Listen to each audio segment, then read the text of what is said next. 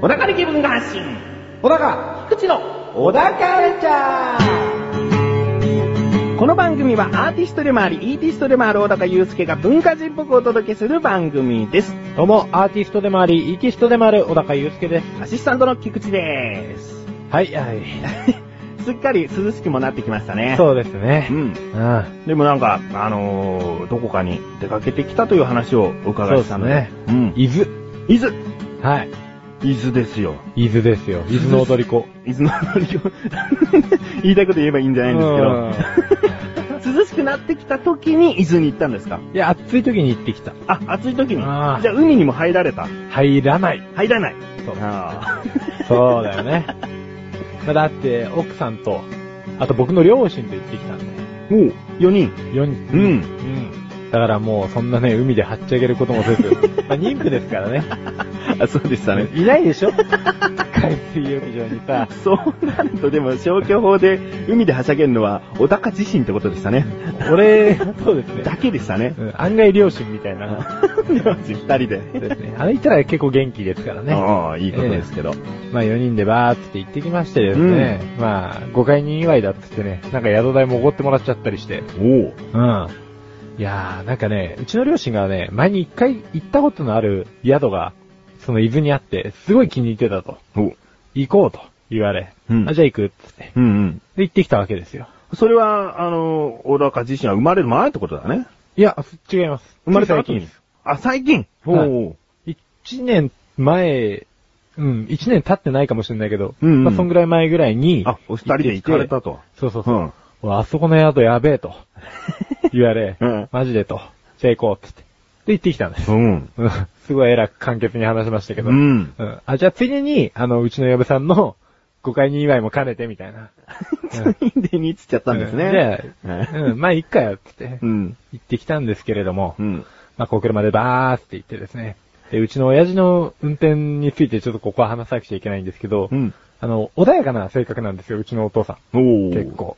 うん。で、まあ、人当たりも良くてですね、うん営業やってるわけですから。うん。ただね、ハンドルをひとたび握るとですね、割と最初普通なんですけど、うん。これちょっとなんかこう、荒いやつなんか見かけたりすると、んだ、あいつ若者かみたいな感じで、ちうょんうんうんっと追っかけたりとかしてですねう、んう大人げがな いと。まあそんなことしながら伊豆に、ん。でも飛ばしちゃうタイプではなくて、そういうなんか運転が荒い人を見ると口が悪くなるってことですよね。口が悪くなって、うんまあちょっと飛ばす。あ、ちょっと飛ばす方に入っちゃうんうんでちすょっね。と飛ばしちゃう。うん、追い抜く。じゃあ、タッチは悪いです。タッチは悪いですね。うん、なんか最近その ETC とかもバッチリつけてですうね。ん。で、こう、ピーとか言ってなんか、あの、僕ら、僕と嫁は ETC がついてる車に乗ってないんで、うん。なんかその、助手席とかに座ってると結構怖かったりするわけですよ。うんおおみたいな感じで、うんそのビビリを見て、楽しみながらですね。タッチ悪いですタね。ッチ悪いです、ね。完全にタッチ悪いですね、 私は。まあ、宿に向かいまして、はいで途中昼飯に、あの一軒、うちのおかんが調べたですね、うなぎ屋があると。もうそれは伊豆の方に入ってる。そうですね。ん。ただ、あのー調べたはいいんですけど、普通に入って、うんまあ食ってきて、感想、親父が出て、最初の感想が、別に大したことなかったなっていうのが一言あ って、うんでうちの母ちゃんが出てきて、大したことなかったっつってたと。報おー。告をしたらですね、おー。うん、ネットにも大したことなかったって書いてあった。じゃあなんでお前ここ連れてきたんだよ、み たいな。なんか、で何小高夫婦からしても大したことなかったの大したことなかあっーた。嫁も大したことなかったっ すね。まあ、高え割には、みたいな感じで。おうんー。まあ、一緒に食った刺身はまあまあうまかったんですけど、うんなぎメインがまあ大したことなくて。うん。で、まあその まま、ちょっとその話はあんまりあれなんだ。 でもいいですね。喧嘩起こってないですからね。 喧嘩起こってない。それで、なんかてっきりお母さんが気分を悪くしたのかと思ったら、全然悪くしない。開き直ってました、むしろ。いや、いいことです。ううんん だからちょうど道の途中にあったから、つって、 うん、入ったところなんで、うんまあ、そんな感じでですね、ちょっとキラの里っていう宿に行ったわけですよ。 お、宿の名前がキラの里なんですけど、はい。その宿は確かに良かったですね。ちょっといい部屋で撮ってて、うん。で、あのー普通に、旅館みたいにいくつもの部屋がわーっつって混在してる建物もあるんですけど、うん僕らが泊まったのは離れで、あ、いいですね。ねで、昔の日本家屋みたいな感じのやつに、こううん泊まるんですよ。うん。うん。で、なんかちょっと、えー、最近の和のホテルって結構和洋折衷になってるやつ多いんですけど、うんもう完全なる和で。おうなんかね、すごい、俺全然田舎ないんですけど、うんなんかちょっと懐かしい気持ちになる宿で、うん。うん。まあ、そこの飯は本当にうまかったですね。あえーで、最後そこ夕飯食った後、まあ、12時ぐらいに、あ、12時、10時ぐらいに夜泣きラーメンの店を出すんですよ。そこのラーメン食い放題なんですけど、おおあとお風呂とかもいっぱいあって、おで、お風呂もなんかいヤクルトが常に完備されてて、うんヤクルト飲み放題なんですよ。冷え冷えの。もうなんか極楽やなと。もう自分食べ放題飲み放題で興奮しっぱなしですけど。ええあちなみに動物好きな方とかもよくて、うん結構日中とかは、うんあの、ちっちゃい子ウサギをですね、うんそこ、キラの里飼ってて、うん。あの、昼間はお散歩させてたりするんですよ。おうかわいいわな。触り放題。 触り放題、えああんま触るとどうなっちゃうのか、まあいろいろあるのかもしれないけストど。レス溜まるかもしれないそけうそど。うそう。えまあ、かわいいわな、っていえう思いをして、ここを満喫して、おうんうん。ええ帰りました。おう伊豆のメインはもうその宿だったわけですね。うん。まあ、実は嘘なんですけど。あ、嘘かい。 帰る前にちょっと観光してたんですよ。そりゃそうでしょ。行く前はうなぎ屋もちゃんと調べてんのになんでもう宿着いたらプランない って。本当宿でもう満喫しちゃって、まあ確かに宿がメインだったんですよ。うんただ次の日10時に、また朝出発して、うん。あの、伊豆に有名なちょっと吊り橋があってですね。つり橋。ええうんもうかなりスリリングな。うん。うん。でも断崖絶壁のところにあるんですよ。おうだからもう、高所恐怖症の人は行かない方がいいんですけど、おううんまあでも海も綺麗でね、で打ち寄せる波も迫力があってね、うん。それをぼんやりとこう眺めて、うん4人で、うん。うんじゃあ腹減ったし、おうちょっと俺のおすすめの定食屋行こうって親父が言うから、おう名前忘れちゃったけど、うん行ったんですよ。で、ジャンボエビフライがあるぞ と。ゆうすけジャンボエビフライがあるぞと。いいうわけですよ。僕そんなに食う方じゃないし、別にそんなにエビフライがめっちゃ好きだってアピールした覚えもねえと。はい。うん言ってはいるんですけど、なんかこう、すごいですね、めっちゃでかいの出てきてう、んタバコのケースあるじゃないですか。はいあれが2つ並んでるぐらいのうん胴体のエビがそのままフライに上がってるやつが、うん。 2個出てきてう、ん。で、2900円だったんですよ。結構いい値段の定食だなと思ったそうですら、ね。うん。案の定それだけじゃなくて、まあ、スパゲッティ、スパゲッティ。はで、あと、ポテトサラダと、キおうャベツと、おうで、その横に普通の刺身定食がくっついてきて2900 円と。あ、お得みたいな感じになるじゃないですか、一緒に。食い切れねえよ、みたいい。もうジャンボエビじゃなくていいんじゃないみたいな。な。そうなんですよ。しかも結構そのエビがでかくてですね、 えなんか、ちょっとこう、なんか、味がすごい雑把な感じのえあエビで、ーうんまあ、美味しい、うん、美味しいんだけど、うん2個いらないみたいな。うんたまになんか伸ばしただけのエビの時ありますけど、そこはでもちゃんと太いんですか太いですね。おおじゃあ、いいですうね。ん、だから食い応えはすごいあるんですけど、ただ1個でいいかな、みたいな。うんうんうんあとこの刺身定食は別にいらないし、みたいな。だったら500円ぐらい安くしてくんねえかな、みたいな。そうそうそううん。そんな感じの伊豆旅行でした。おあ、じゃあもう、そこ行ってお昼それを食べて帰ってきたっていう感じですかね。そうですうんね。うんうん。うん。いやいいんじゃないですか。やっぱりね、あの、こんぐらいの年とか、まあ、あの、これからどんどん年を取っていってもそうですけど、うん食べることって中心になっちゃいますよね。まあどうしてもそうですよね。ええうんそこに行って美味しいものを食べるっていうのはもうメインになってもしょうがないのかなと。うんうん。まあもう、そうですね。でも今後もまた旅行にね、懲りずに、うん。まあ出産控えてますけど、うん。子供が落ち着いたらもうガンガン行きたいなと。おうん落ち着いてなくてもできれば行きたいなっていうところでねう。んうん。 うん。お土産持ってきますから。そうですね。今回自分がいただいたお土産は金目鯛せんべいですね。あ、あれどうでしたうまかったですかうん、あの、普通のエビせんとは違う風味でしたね。見た目はあおの、ーよくね、売ってるエビせんなんですけど、うん風味が。もうん。だから後で、あの、一緒に食べましょうか。う。うん。はい。はい。ということでえ、今回は伊豆に行ってきたという感じでいいですね。 そうですね。はい。それでは一旦ここで CM です。楽しいクトークとは、楽しむポッドキャスト番組である。一つのことを二人で語る。楽しく語る。語る、語る、語ガタ。メガネたまにとマッシュルがお送りする楽しくトーク。リンクページから行けます。ぜひ聞いてね。ガタ。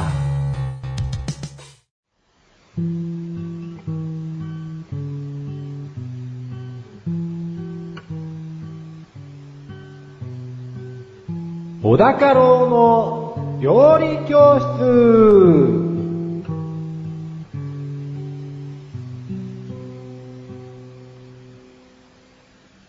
このコーナーは料理研究家の小高郎先生に食についてあれこれご指導していただくコーナーです。ちなみに番組内で料理は一切いたしません。先生よろしくお願いしますよ。ろしくお願いしまそれでは今回の料理食材テーマをお願いします。豆腐、豆腐。お、いいですね。あなかなかありそうでなかったテーマですね。す。そうですね、うんありそうでなかったなと思って。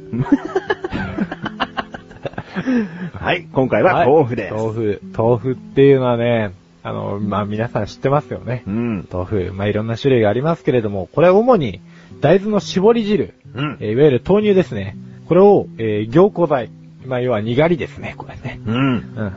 これで固めた加工食品ですよ、と。はい。まんまですね。ううん。ん。まあ、こっから、ちょっと知識的なものを出していきますから。うん。待っててくださいね。レッスンとなりますから、待っててくださいねね。。で、まあ結構ですね、あのーいろんな国で食われてまして、ほう。まあ中国でも、日本でも、韓国、台湾、ベトナム、カンボジア、タイ、ミャンマー、インドネシアなどでも。おで、最近なんかでは結構アメリカなんかでもヘルシーフードなんつって食われてるらしいですね。もう作ってると。作って食ってるらしいですよ。おなんか想像つかないですよね。そうなんですよアねメリカの人が豆腐で。そうそうそうそうそう。なんか、でも健康ブームが結構あるんで、うんうん。なんか、欧米でも人気は人気みたいですよ、最近う。ん。うん。じゃあ早速レッスン1行きましょうか。はい。レッスン1。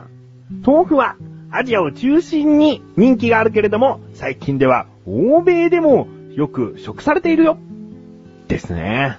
はい。まあ、これ実は豆腐なんですけれども、うん。名前の由来なんですが、お名前の由来。あの豆に腐るとは書いいてはい。るじゃないですか。腐ってないじゃんと。はいはい。何腐ってるって。 怖いと。料理名にそれ使っていいのですよね。そうなんですよ。うんなんでも納豆とかはね、まあでもあれも腐ってねえけど、んまあ腐るっていう漢字も使われてないと。うん。うん。まあ、あのー腐るの字の、えー本来の意味としてですね、納屋の中で肉を熟成させるという字の意味が、なんかあったみたいなんですよ。ほうん。多分これ日本の話じゃないと思うんですけう。ど。うん。で、えー、要はですね、意訳すると柔らかく弾力性があるものを意味することでもあるらしいんですね。はいはいはい。つまり、その豆の腐るで、つまりその腐るの意味で、ん。豆腐屋と。なるほどね。うん。ただ、その、腐るっていう字、どうしたって、良くない字じゃないですか。良くないですね。うんあの漢字自体が良くないですよね。ん。うん。なんか、まがまがしい感じがするんで、うん結局、あのーよく、こう、料理屋とか、あとは、まあ、夢庵とかでもいいですけどう、ん。行くと、漢字の表記は腐るで書いてないことの方がほとんどあ、そうなんですか。なんですよ。なので、例えば、豆に、富って書いたり、あー、そうですね。そそうそうの豆腐見かけますね。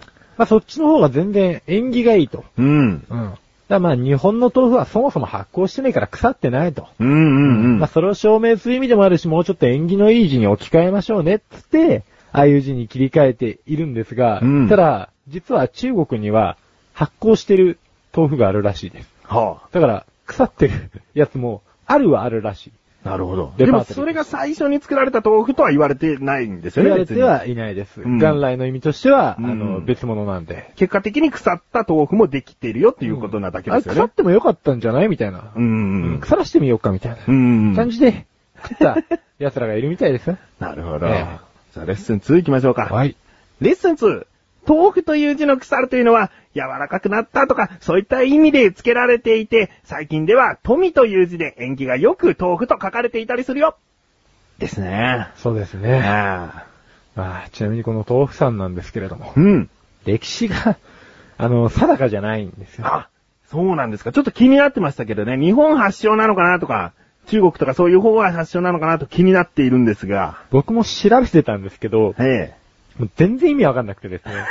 なんかいろんな説がありすぎて、結局どれなのみたいな。え。ああ、なるほど。いっぱいあるんですか。そうですね、複数あり定かではなく、うんえー一応紀元前1世紀に生まれたダルマ大使かな。多分ダルマ大使さんっていう方がいらっしゃって、うん。で、インドから中国に伝えたという説。インドかつらま。りインド紀元説っていうのがあり、はい。 えー、それが結構メジャーだったかな。あ、一番言われているのはそれでしたか。うん。で、まあ、これも調べてもキリがねえやってことで、うんじゃあ日本へはいつ伝わったんだよってう。いうんうん話で、えー、日本へは奈良時代に、遣唐使によって伝えられたとされていると。ほうほだから、まあ、中国の唐ですね。唐の時代に、まあ、要は、えー、日本に遣唐使が来て、う。うん。おう、つって、うん。豆腐 だと。これが豆腐だと。豆腐だとうん、持ってきたと。うん。まあ、日本は奈良からですよと。うん奈良時代からですう。んうん。まあ、そうです ね。じゃあ、レッスン3行きましょうか。はい。レッスン 3! 豆腐が日本に来たのは奈良時代だよでもどこが発祥かはまだはっきりと分かってないよですね。ですうね。ん。はい、まあ、あとは豆腐の種類さんですね。お、シュルーさん。もうレッスン4に行きますじゃあ。いかないかな。行かないんですかあ レッスン4は取っておいてああるんですね、の何か種。類はね、もうね、ざっくり言うわ。あ、ざっくりお願いします。なんかね、おぼろ豆腐とか寄せ豆腐とかさ、あの、沖縄県では油脂豆腐なんつうのもあって。要は柔らかい豆腐と、うん。硬い豆腐と、うん。あのー豆乳の濃い豆腐とか。うん。まあ、結構レパートリーがあるんですよ。うんこれ全部言ったら切りないなと思ってて。うん。だからレッスン4は、おっしゃる通り別のものを用意しましたと。おー、なるほど。じゃあレッスン4お願いします。レッスン 4! 豆腐です。AC じゃないで すよ。 AC じゃないですの補足はいらないです。いらないそもそもわからないですから。あの、豆腐って昔行商でうん、要はあの、ラッパーをこう、はいはいはいふーっつって、 はいはいはい。で、なんか弾きながら豆腐屋が来るみたいなイメージあったじゃないでうすか。ん。あのラッパなんだと。うんうん。なんでラッパなんだと。うん関係ないじゃないか。って話じゃないですか。まあ大きな音が鳴るのかなと予想するんですが。まあそうでですね。まあ、実はあれもですね、あのーなんか、多分これノリだと思うんですけど、明治初期に乗り合い馬車とか、鉄道馬車の、えー、業者がですね、危険防止のために鳴らしてたラッパが、す。おう。プープーって鳴らしてたんですよ。おう。で、それが、豆腐屋が、豆腐って聞こえねみたいな感じで言い始めて、あじゃあ俺たちもみたいな感 じで、豆腐って聞こえるから、つ って、うん、服と。あそうそれいっぱい説があって、その中の一つじゃないんですかいや、これが超有力説。一般説です、これ なが。んでこんなことが有力なんですよね。そうなんですよね。てうか、ん誰が気にしてこんなの調べたんだよと思いなが ら、ちょっと笑いながらこれもうレッスンの方でいいやと思ってて。あーなるほど。うん豆腐でしたね。そうですね。うんちなみに自分の町の近くには未だにいますよ。あ、マジっすかまあむしろそこを遡って、あえてそういう売り方をしてるんですよけど。うんうんうんただなんかそれの期限がちゃんと今も引き継がれてるかと言われると微妙で、んふーって一回に 普通普通に鳴らしちゃう人も多いらしいっていう。そうでしょうね。そうですねはい。あわかりました。なかなかレッスンの方しっかりしましたね。あ、よかったです。辛い評価だけど。ということで、今回のご指導は以上ですね。はい先生、ありがとうございました。なあ、俺わかんないことあんだけど、なにくだらないことなんだけどさ、くだらないのそんなの俺に聞かないでよ。えー、こんなくだらないこと誰に聞けばいいんだよ。そんなあなたのためにお答えします。菊池賞のなだらか向上心は毎週水曜日更新。なるほど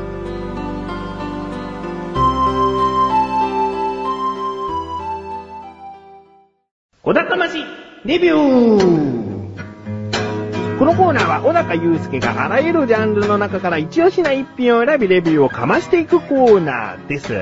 今回のジャンル、お願いします。漫画、漫画では作品名をお願いします。八番ダイバー。 8番ダイバー早速、小高祐介にレビューをかましていただきます。はい。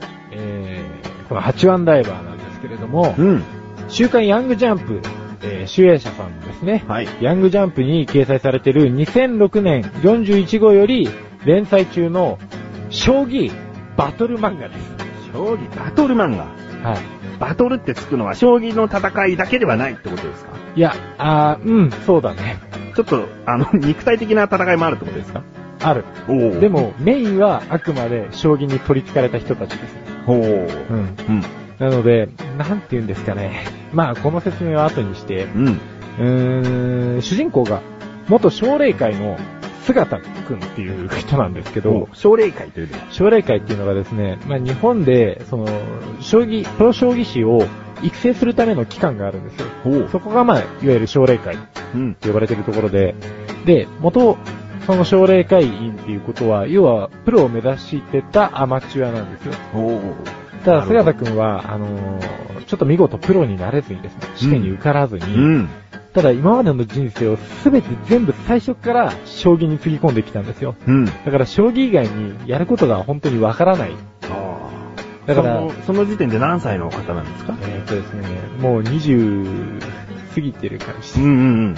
もう一般的には就職してもいいかなという年の人ってことですね。そうですねはだからもう、いろいろ取り戻すには遅すぎてしまう感じにはなっちゃってるんでい。すうよ。ん。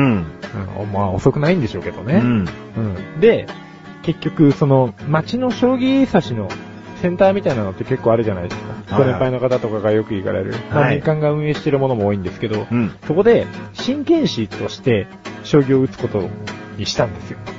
真剣士っていうのが、うん。要はその、賭け将棋をして、おう。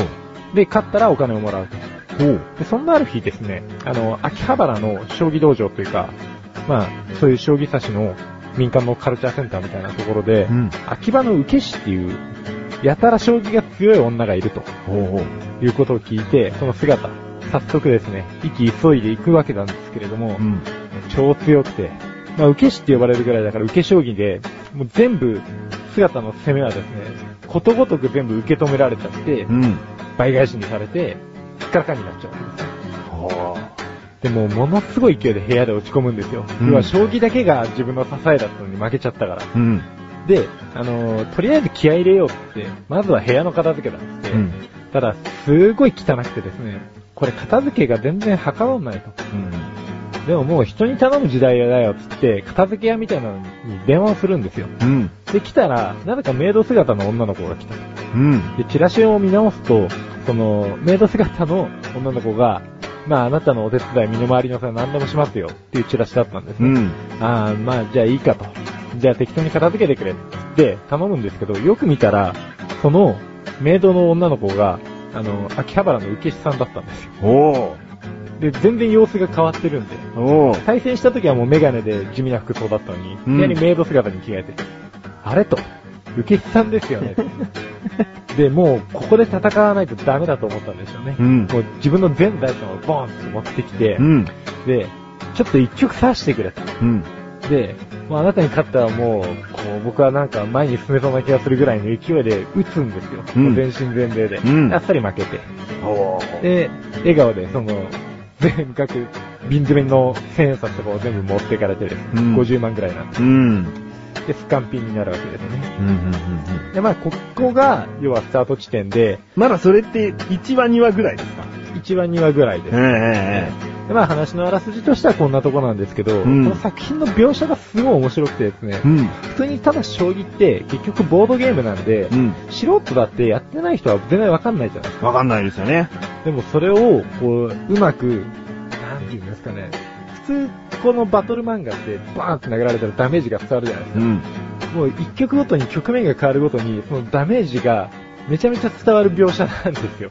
おうおうおう顔面の遊びとか、おう。気持ちの描写とか、あとはセリフの文字の大きさもそうですけど、んうんなんかもうほんと考えられてるんでしょうね。僕もそんなに将棋めちゃ詳しいわけじゃないですけど、うん。今まずいんだとか、今優勢なんだとか、そこからどうすればいいのかとかっていう、そういう葛藤もひっくるめて全部よく伝わるんですよね。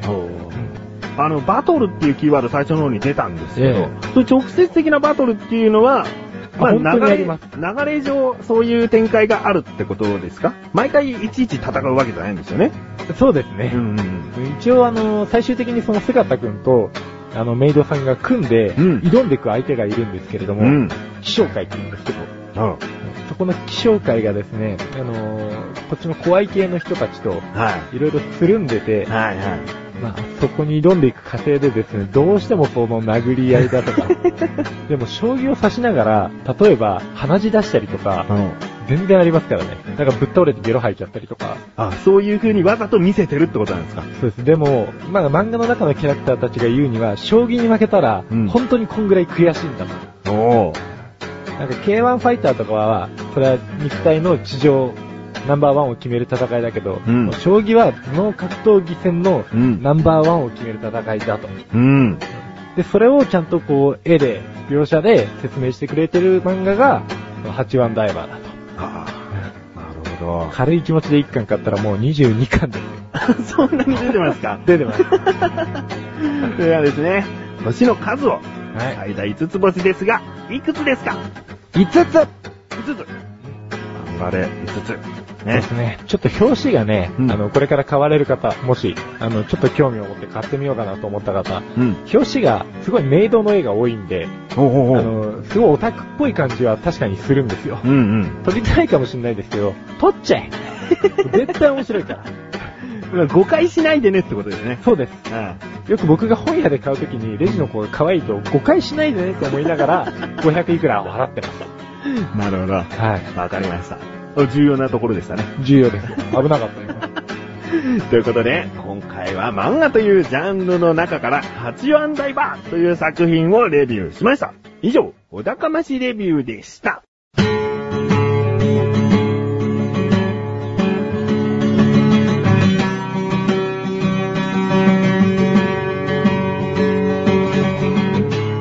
エンディングのだかはい、ということで第66回も終わりを迎えようとしております。はい。ね、伊豆に行ってきましたか行行ってきましたよ。ってきましたね。うんあーあのー、そこで、もちろんカメラ持って行きましたよね。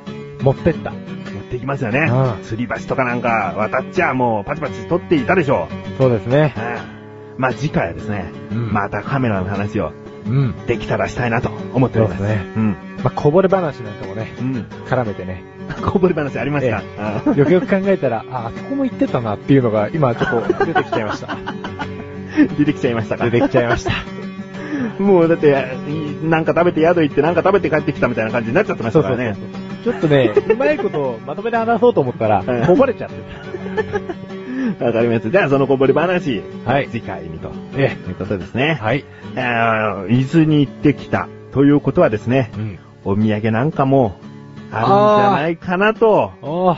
まあ詳しくはですね、え横断歩道のオクラ、はいえーリンクページから行きます。横断歩道のオクラというサイトで、えーこのオタカルチャーが更新された数日後におそらく、え。うん。えーこの件に触れた話が配信されるかなと思いますので、はい。ぜひですね、聞いてみてください。 ええ。そして、もう詳しいことは言えませんが、ええキーワードを言っていいですかあ、えうん、いいよ。あじゃあ、小高の口から言いましょうか。はい。キーワードをどうぞ。小高の。お、小高の、おね ー。なんでしょう ね。小高のえーおー。気になるという方は、後うん日更新される横断歩道のオクラのエントリー、聞いてみてください。 はい。はい。ということで、何か、その、言い残したことありますいや、小高の。何が まあね、この番組嫌でも大高という言葉が何回も入ってきますからね。ね。一回数えてみたいですけどね、一回分で何回小高で言うのか。小高カルチャーとかね、そうで小すね高郎のとかね、うん。エンディングの小高ですからね。そうですね。く どい。くどいあなーうんぜひね、名前だけでも覚えて帰っていただきたいですよね。え、なんか、なんか、なんでしょうね、それ。売れてない芸人 の。はい、ということで、えー先ほどキーワード言いましたけれども、えーもう一度言います。詳しいことは、リンクページからいける横断歩道のクラの後日更新されるエントリーを聞いてみてください。はい。ということで、小田カルチャーは2週に1度の水曜日更新です。それではまた次回をお楽しみに。さよだか小田か小高の小田か。小高の膝小僧。小田かにみんな想像がキーワードだったら何なんですか